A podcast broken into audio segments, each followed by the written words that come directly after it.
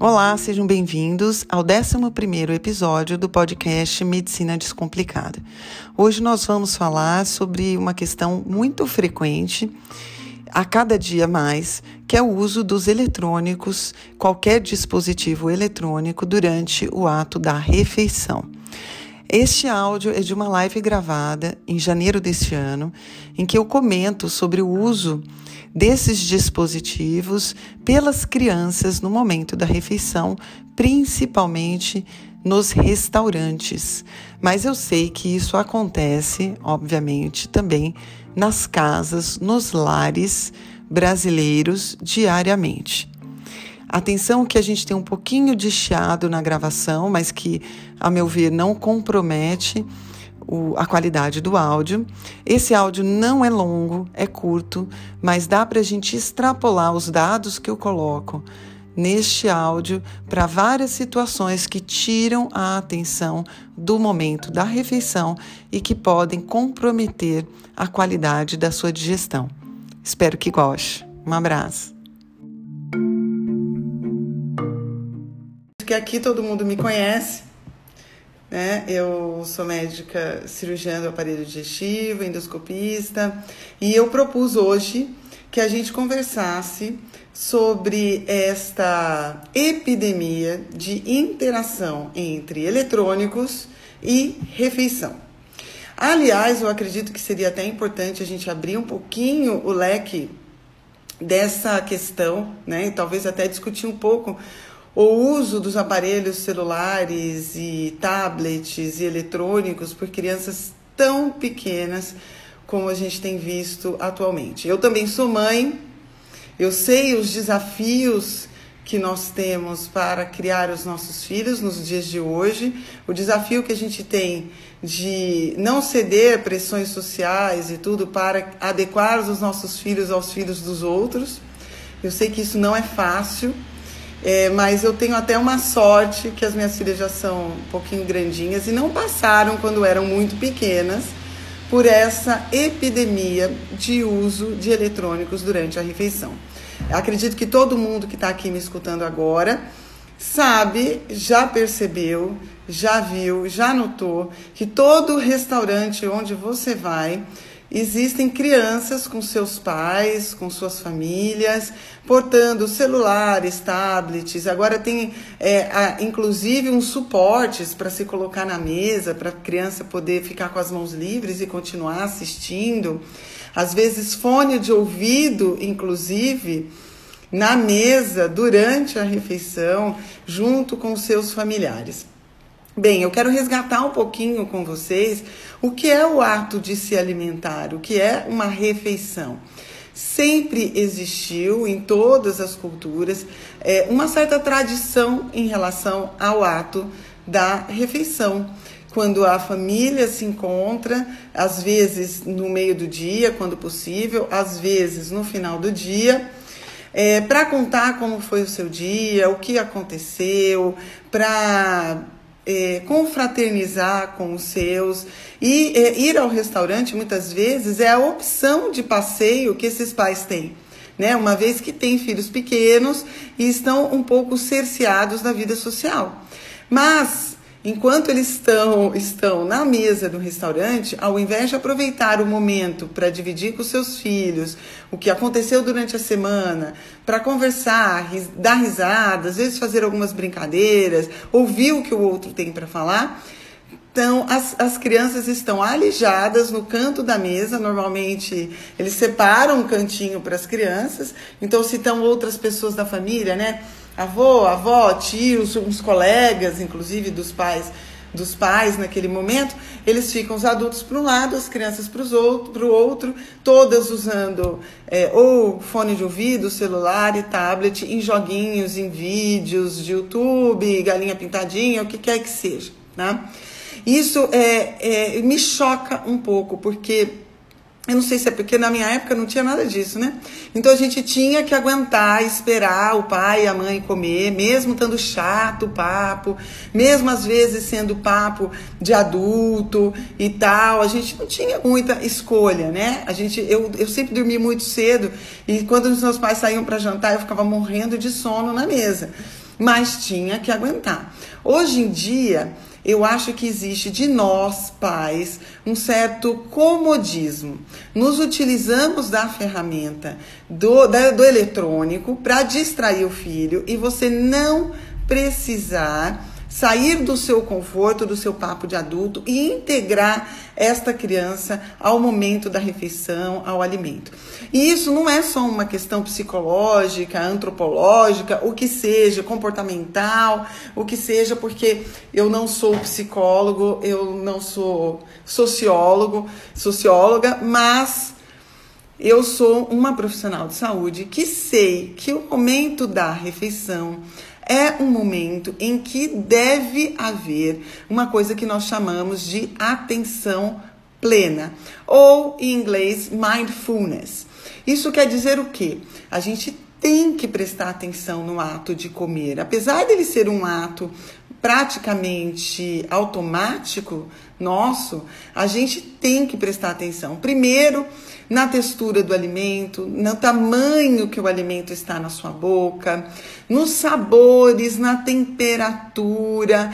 A gente tem que ter esta é, consciência, porque existe uma relação que está sendo desenvolvida do alimento com você. Vocês imaginem então uma criança pequena que ainda não tem dentro de si o hábito de se alimentar como nós, quando ela desenvolve o hábito de, alimentar-se sem a consciência plena.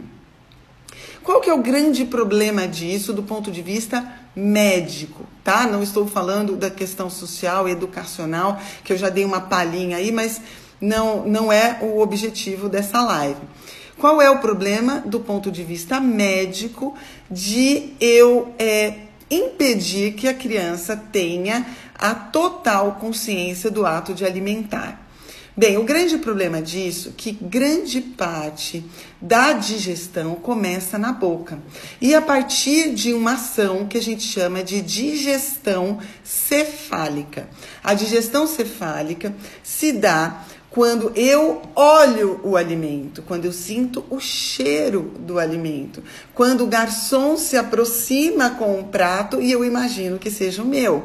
Isso, enquanto nós estamos com fome, na expectativa de comer, eu já inicio um, uma secreção digestiva, tanto na questão da boca mesmo, na questão salivar, quanto também no estômago por volta de 20% das enzimas digestivas que nós produzimos no, é, durante a refeição começam durante o que a gente chama de digestão cefálica. E a digestão cefálica só ocorre quando existe consciência do ato de se alimentar.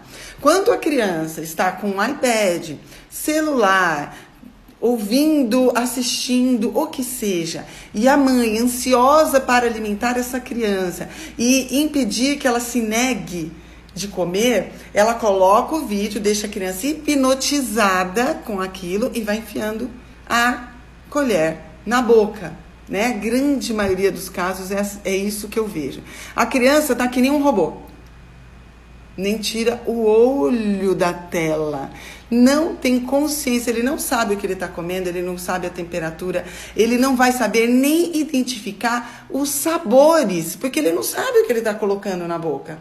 Ele não sabe qual é o sabor da abobrinha, o que é o sabor do arroz, do feijão em separado, da carne. Ele está pondo, a mãe coloca tudo aquilo misturado, põe na boca, ele não nem identifica.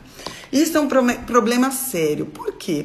Quando eu não tenho consciência do ato de me alimentar, eu tenho diminuição da produção dessas enzimas, como eu disse para vocês, portanto, a digestibilidade deste alimento vai estar comprometida. Uma vez que a digestibilidade vai estar comprometida, a sobra de alimento sem digestão dentro do sistema digestivo. Esse alimento que não é digerido, que está em partículas maiores, pode me causar uma série de problemas. Primeiro, aumenta a possibilidade de refluxo nessa criança. Segundo problema, eu aumento a possibilidade de problemas nutricionais desnutrição de nutrientes, porque como esse alimento não é quebrado, ele não sendo quebrado, eu não consigo absorver completamente este alimento. Então eu posso ter um alimento até de boa qualidade, mas não há absorção dos pequenos pedaços nutrientes. E um grande problema que vem com tudo isso é que o alimento que eu não digiro sobra para a microbiota fermentar. E a microbiota, feliz e contente, cresce, se reproduz e faz o processo de fermentação, com aumento de produção de gases, cólicas abdominais, aumenta muito a chance de sensibilizações alimentares, aumenta a chance de constipação nesta criança. Então, meus queridos, o ato de se alimentar é um ato que exige consciência, concentração e, por que não, é um momento de confraternização entre os familiares em que há novamente o resgate do que é uma família.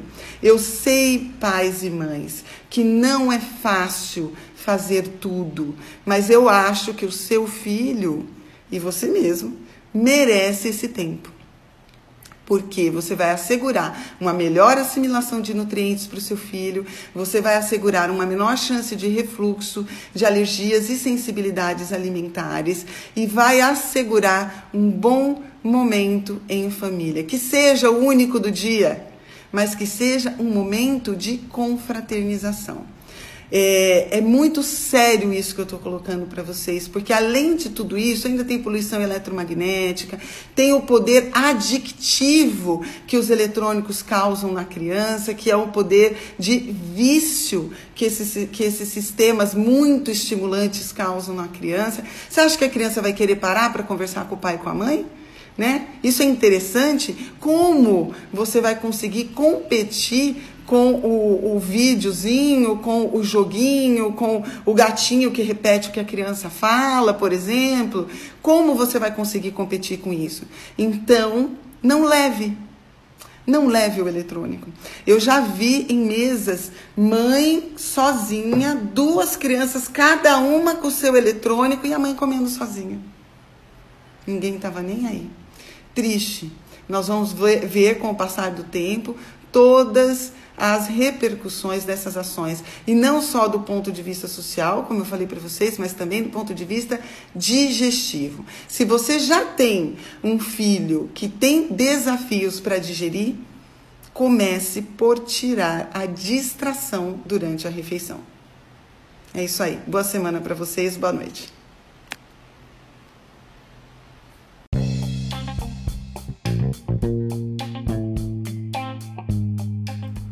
Espero que vocês tenham gostado desse episódio.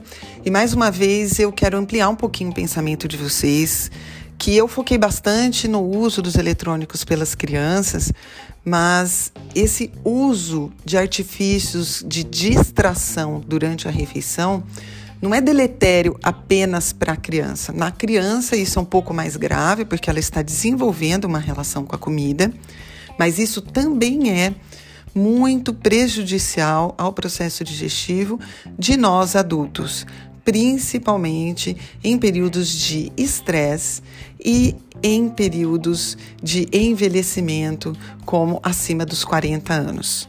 Espero que vocês tomem isso para a vida de vocês e esse é um dos passos para que você melhore a sua digestão, absorva melhor os nutrientes e tenha uma vida mais saudável.